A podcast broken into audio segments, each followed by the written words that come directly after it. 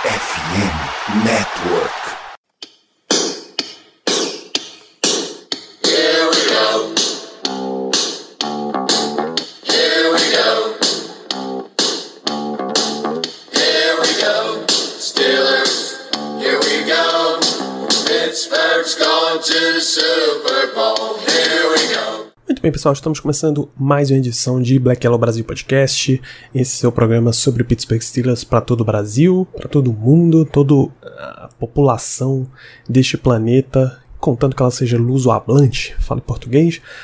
A gente está aqui nesse programa de sexta, que seria normalmente um pré-jogo, mas o Steelers está em bye week, ou seja, podemos respirar e descansar um pouquinho.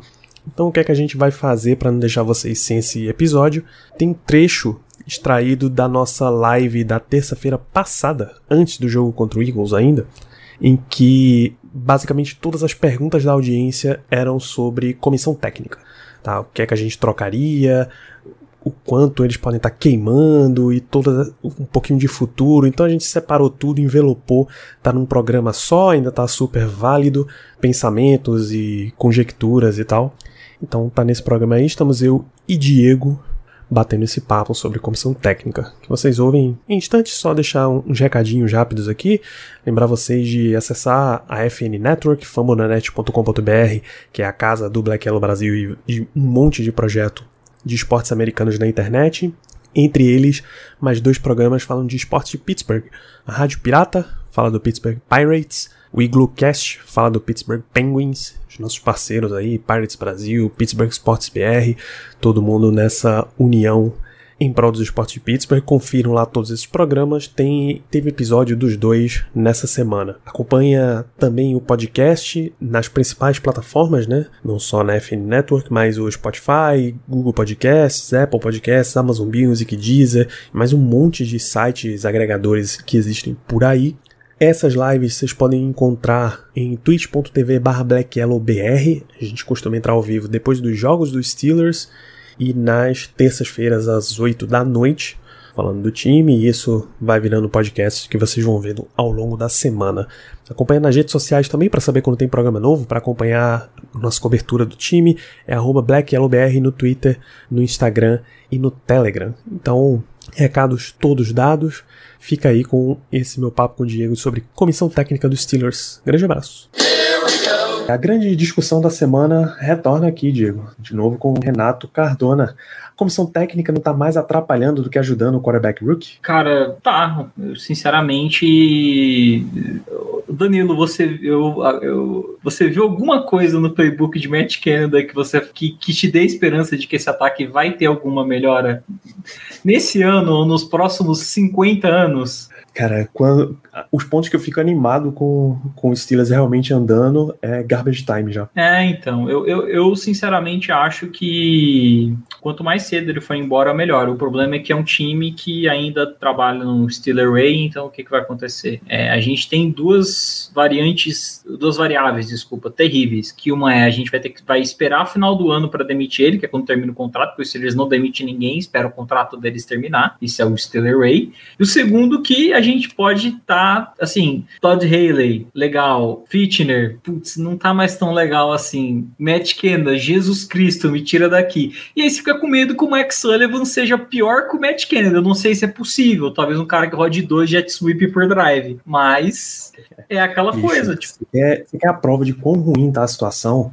Essa semana eu vi um analista, um profissional, um cara que realmente ganha dinheiro para isso, cogitar que o Steelers deveria contratar Jason Garrett para coordenador O ofensivo. Palminha, famoso Sabe o Jason Palminha. Garrett? O Palminha. O Palminha. Você tá vendo a diferença do New York Giants, que era de Jason Garrett, coordenador ofensivo, e agora é de Brian Dable? Nossa, é gritante, cara, é gritante. Absurdo, absurdo. Parece que, Kafka mano, é muito cara, mais novo na NFL e é infinitamente melhor. É esse o tipo de coisa que a gente quer ver no Steelers. exato. É o cara que tem serviço prestado na NFL, recente e que tem o rumo para onde você quer ir, pô. Mike Kafka é um desses nomes ascendentes, claro que é porque ele estava trabalhando na comissão técnica do Eric Bieniemy em Kansas City. É claro, mas é o cara que está acostumado com um ritmo de jogo, um esquema de jogo muito melhor. O Brian Dable também era um cara que estava num ataque impressionante em Sim. Buffalo, foi para Nova York para isso, para você fazer esse tipo de teste. É diferente, por exemplo, de você trazer o cacete. Eu vou eu vou falar isso aqui e infelizmente eu vou manifestar para o universo. Isso vai acontecer. A gente tá pedindo um cara veterano, um ex-head coach, tá? E o Silas ano que vem vai trazer Nathaniel Hackett para ser coordenador ofensivo porque ele estava no Green Bay Packers no ano passado, foi contratado para Denver é, do, e não, não, tá isso aí que a gente tá não, não, não foi o quarterback é, Hall of Fama, Hall of Famer que carregou ele não, amiguinho. Não foi não. Não foi o. Não o foi ele tá o... com outro quarterback Hall da Fama que não tá carregando, né? É, então, pra você ver que a capacidade dele é limitada até nisso. Até quando ele tem um Hall of Famer, ele não consegue produzir muito bem.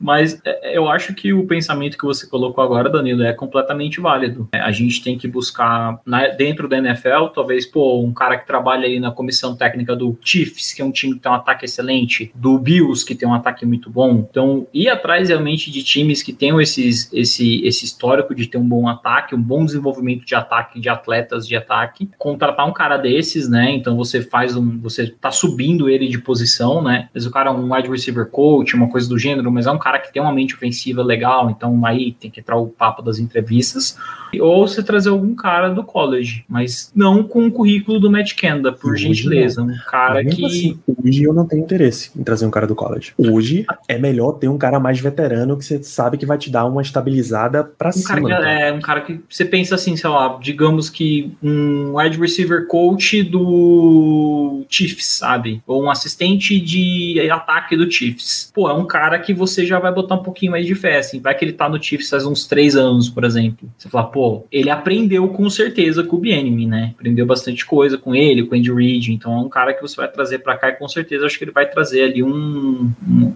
um, bom fator pra gente. Tinham falado. Ai, tinham falado do, do, do cara que tá em Nebraska, eu esqueci o nome dele agora. Bicho, sabe, sabe quem é o assistente sênior do ataque do Kansas City Chiefs? Matt Nagy.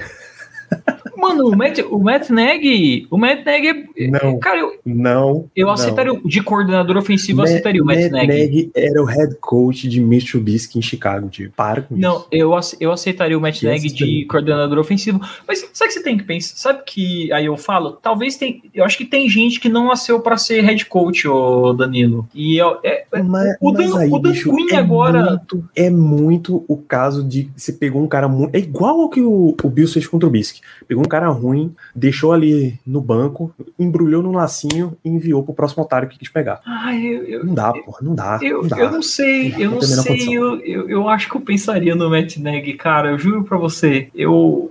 Porque assim, eu vou, eu vou hum. pegar um exemplo que a gente tá tendo na liga atualmente, que é o quê? O, o Falcons com o Dan Quinn é um, foi um desastre. Defensivamente foi um desastre. Um time tenebroso na defesa. E o Dan Quinn foi pro, pro time do, do Cowboys, Cowboys, que tinha uma das piores defesas da liga. E, cara, a defesa, a defesa do Cowboys é muito boa, velho. É muito boa. Tipo, ele é aquele. É um cara que nasceu para ser coordenador ofensivo, cara. Se ele aceitar isso, parabéns, pô. Tipo, é, eu, talvez é o caso do, do Neg, pô, de ser um cara que ele é melhor só fazendo o trabalho ali de coordenador ofensivo. Uns pitaquinhos aqui e ali, e é isso.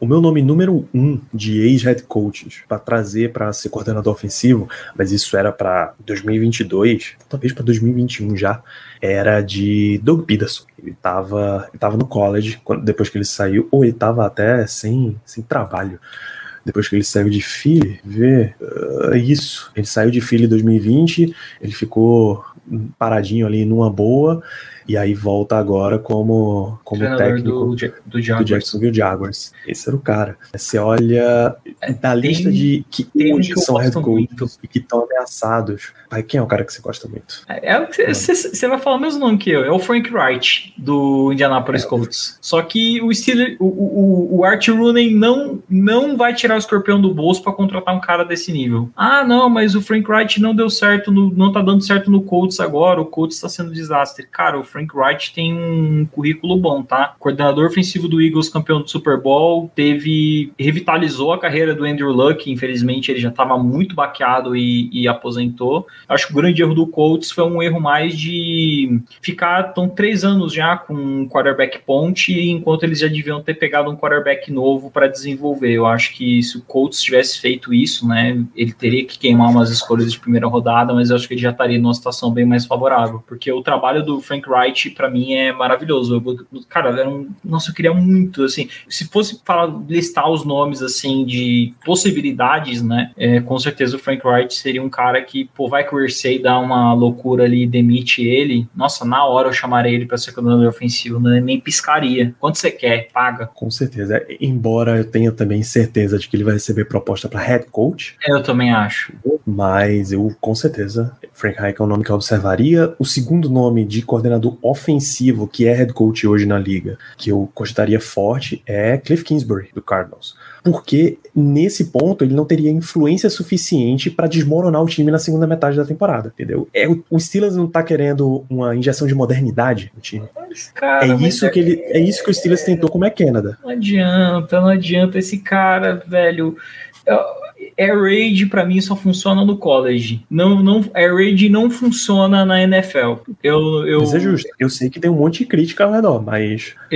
No college é, é perfeito, sério. Air Raid, Air, Air Raid é a coisa que mais você vai conseguir aumentar estoque de quarterback e de recebedor no seu time. É o melhor sistema para você rodar em, em college, se você tiver as peças certas. Mas eu não, assim, pelo trabalho dele no Cardinals, eu não vi ainda o Air Raid dando certo. E ó que, pô, ele tem uns nove wide receiver que ele foi atrás já. Ele não pegou um de, de Carolina agora, esses dias? Pegou um de Carolina, ele, pegou, ele pegou o Hollywood Brown do, do Ravens. Justamente porque o, o Brown machucou. É, teve o DeAndre Hopkins também, né, que ele foi atrás. Mas Nossa, as escolhas, tipo, você pode pegar, sei lá... O, draft pra caceta. É, é, no draft também. Então, assim, eu não sei, cara, o Cliff Kingsbury é um cara de ideias novas, é, mas eu não sei se essas ideias dele funcionam num, numa defesa estilo profissional, sabe? Mas assim, você entende pelo menos o, a direção que eu tô indo nesse comentário? Não, sim, com certeza. É um cara que ainda não tá queimado pra NFL e que tem a possibilidade.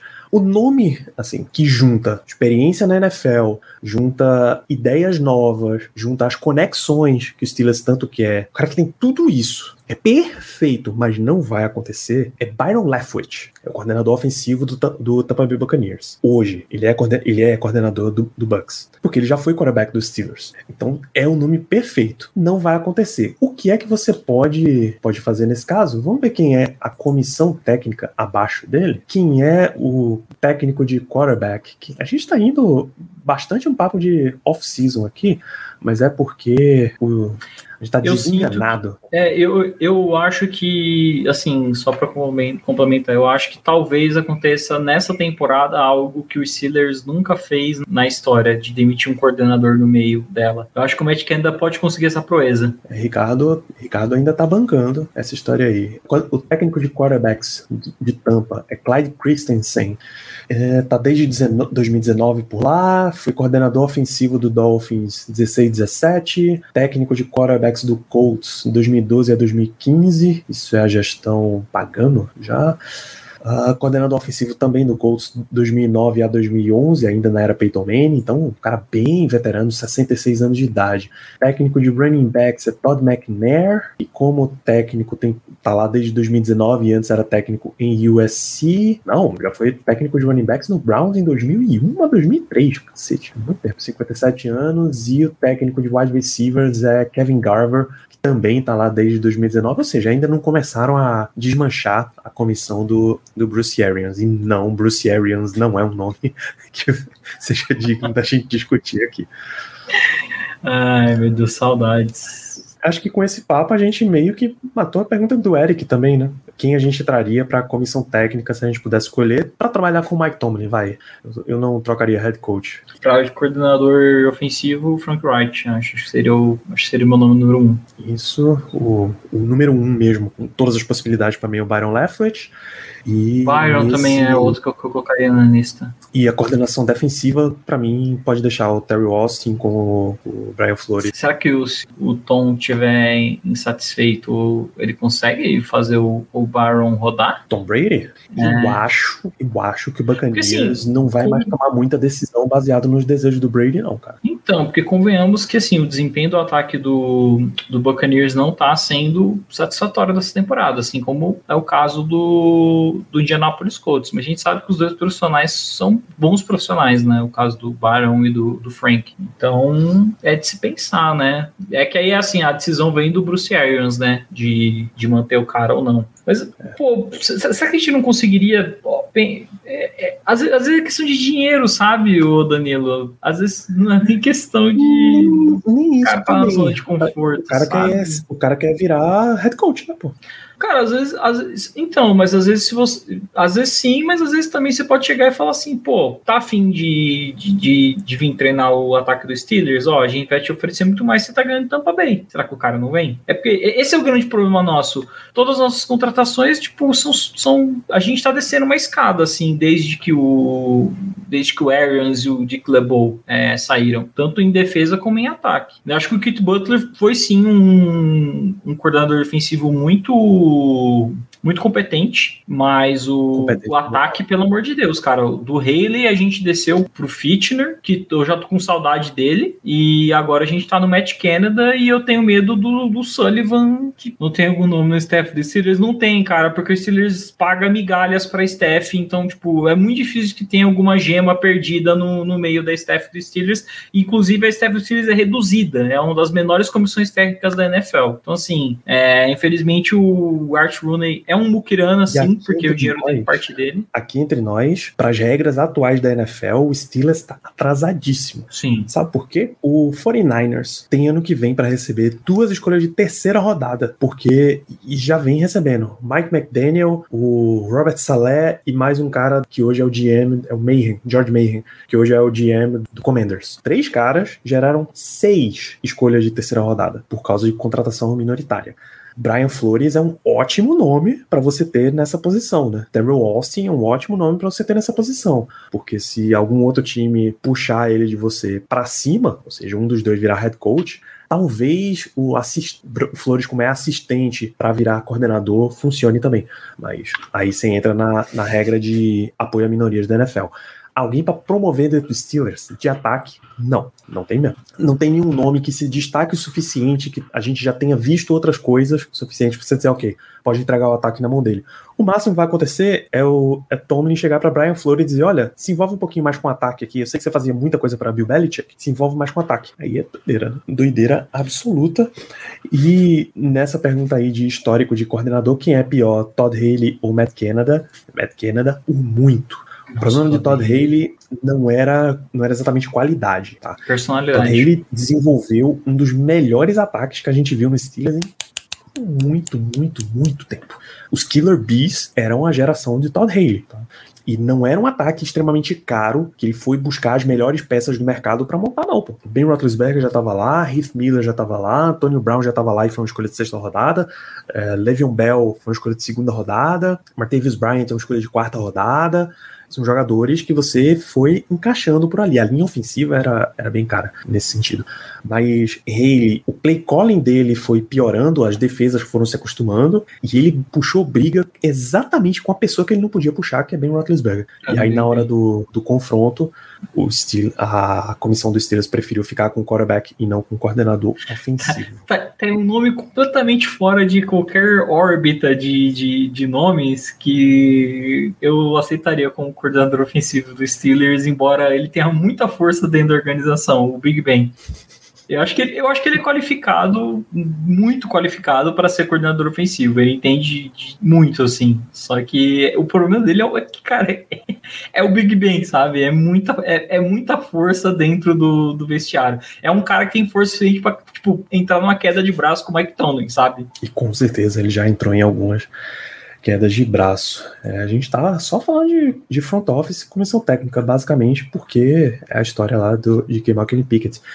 Daniel C, se o Tomlin saísse hoje de head coach, quem vocês acham que o Steelers subiria para head coach? Head coach, especificamente, é a posição que o Steelers não imediatamente faria uma promoção. É claro que ele iria entrevistar Matt Canada, entrevistar Terrell Austin, entrevistar Brian Flores, é lógico. E o Steelers deve fazer isso mesmo, deveria fazer isso mesmo. Pô, entrevista alguns caras que você tem confiança, que já estão dentro da organização para ver. Mas ele chama muita gente de fora, Aqui- muita gente de fora pra fazer A- entrevista. Aqui, aqui você pode considerar head coaches e coordenadores ofensivos e defensivos os melhores possíveis da liga, porque ser treinador do Pittsburgh Steelers, por pior que esteja a fase, é um dos melhores empregos que um head coach pode ter. Você ganha bem, você tem uma estabilidade insana no seu trabalho e você tem um poder de decisão muito grande. Então, assim, você tá falando do coordenador ofensivo do, do Chiefs, o cara aceita na hora. Você tá falando do coordenador defensivo da melhor defesa da NFL, o cara aceita na hora. Tipo, até treinadores de outros times que o cara sabe que o emprego dele não tem tanta segurança assim, o cara iria aceitar ir pro Steelers. Então, aqui é uma posição, ao contrário de coordenador, onde o Steelers paga mal, head coach, Steelers paga bem, é uma posição premium na NFL, porque a gente teve três treinadores até hoje. De 69 pra cá são três treinadores, pô. É muito pouco. É muito pouco, bicho. Dá pra você escolher no dedo Pega, quem você pega quer. os outros times por aí. Você, dá pra você escolher no Então- dedo quem então, você assim, quer. Você escolhe nos dedos. O Byron Leftwich, que eu mencionei pra coordenador ofensivo, vinha fácil. Fácil. Piscou. O BN, tava- o BN me via fácil. O BN me via fácil. Byron Leftwich, ele tava apalavrado com o Jacksonville Jaguars, basicamente, pra ser o técnico desse ano. Ele só teve uma condição: ele não queria trabalhar com o Trent Balk, que, que é o GM, eu acho, de lá. Ou é o GM ou é um cara de administração que é muito forte lá dentro. E Trent Balk é um, é um merdeirozinho. Era a única condição dele. Ele já tinha o cara certinho. É o Adrian Colbert, Adrian Wilson, aliás. Adrian Colbert é um safety. Adrian Wilson, que é um, um staff do Arizona Cardinals. Ele já ia trazer o cara do Cardinals, o, o Leftwich trabalhou no Cardinals com Bruce Arians, né? Depois que ele mudou pra Tampa. Ele já tinha, o cara certinho, ó, indicação de GM muito boa pra vocês, esse cara. E aí eu entro como head coach e a gente vai construir o time. Quando o Jaguars se recusou a, a demitir o Trent Balk, aí ele continuou lá como, como técnico. Mas assim, head coach, basicamente qualquer franquia que faz convite pra um cara ser head coach, ele topa. Porque é, uma, é um cargo que só tem 32 no mundo, head coach de times da NFL. É um cargo de prestígio altíssimo. Você vai ver caras completamente estapafúrdios que foram head coaches da NFL que vão ficar ganhando emprego de novo, e de novo, e de novo, e de novo, só porque ele já passou como head coach da NFL. Pô, a vida do cara tá garantida. Em resumo, se ele for demitido, por um acaso, pega o, o John Gruden, pega o cara que saiu do. O Matt Rule, saiu do Panthers agora. O contrato dele, o Panthers tem que pagar até o fim. Se ele não quiser mais trabalhar em, outro, em nenhum outro time, o Panthers tem que ficar pagando o contrato dele até expirar, pô. Ele vai ter mais uns seis anos de contrato aí, tranquilo. John Gruden, pô, assinou um contrato de 10. Então, assim, head coach, qualquer pessoa quer. Então você pode pensar nos melhores caras, os melhores coordenadores, os melhores coordenador ofensivo, coordenador defensivo, coordenador de special teams, melhores técnicos de posição, qualquer cara. E até uns caras fora da curva. Mike Tomlin, quando foi contratado pelos Steelers em 2007, era coordenador defensivo do Vikings há um ano só. Ele foi técnico de defensive backs em Cincinnati. Na verdade, o Cincinnati é a universidade, não o time, o Bearcats. Ele foi coordenador de técnico de defensive backs no Buccaneers de 2001 a 2005. Assumiu coordenador defensivo no Vikings em 2006 e aí foi contratado para os Steelers em 2007, disputando com nomes muito mais experientes. Ken Wisenhunt, coordenador ofensivo, estava na disputa. Russ Grimm também estava na disputa. Tinha mais Ron Rivera, era um cara recente, mas que tinha um pouco mais de experiência como coordenador defensivo, estava na disputa também. E o Steelers foi com o Mike Tomlin. Então fiquem bem, bem tranquilos assim que para head coach o Steelers avalia um monte, entrevista um monte. Vocês viram que foi GM? Apesar da promoção interna, o Steelers conversou, conversou, conversou, passou um tempão conversando com isso aí. Foi mesmo. Então, fica tranquilo. E o que vai ser a, a saideira de perguntas de hoje? Dead Bones. Quais diferenças a gente deve esperar do Marcan na próxima off-season com relação ao que Colbert faz? Ah, e então, esse é um ponto que, sinceramente, também me, me tem um nó na cabeça, sabe? É, a gente trouxe o Andrew Wilson, né, do Eagles, que eu acho que é meio que para fazer o trabalho que o Brandon Hunt, inclusive, foi pro Eagles, né, fazer, Exato. de avaliar esses jogadores, não os jogadores do college, sim os jogadores da própria NFL, porque o Omar Khan é mais um cara de negociar os números, de ajeitar as coisas dentro do, do nosso cap. O obviamente do possível não pagar mais do que o jogador de fato ele acha que merece. Então, cara, eu, eu não tô muito confiante não, vou ser bem, bem honesto. Eu acho que o Omar Khan é um bom negociador, mas eu não sei se o Andrew é um bom olheiro, entendeu? Eu, assim, a gente só teve um exemplo claro do que o Brandon Hunt fez, mas eu acho que o exemplo que o Brandon Hunt fez, para mim, valeu muito, que foi o caso do Nika Fitzpatrick, que ele olhou e falou assim, cara, esse cara vale muito uma primeira, uma escolha de primeira rodada. Manda pro Dolphins, e o Dolphins tá querendo trocar ele, pode trazer. Assim, para mim, o crédito que o Brandon Hunt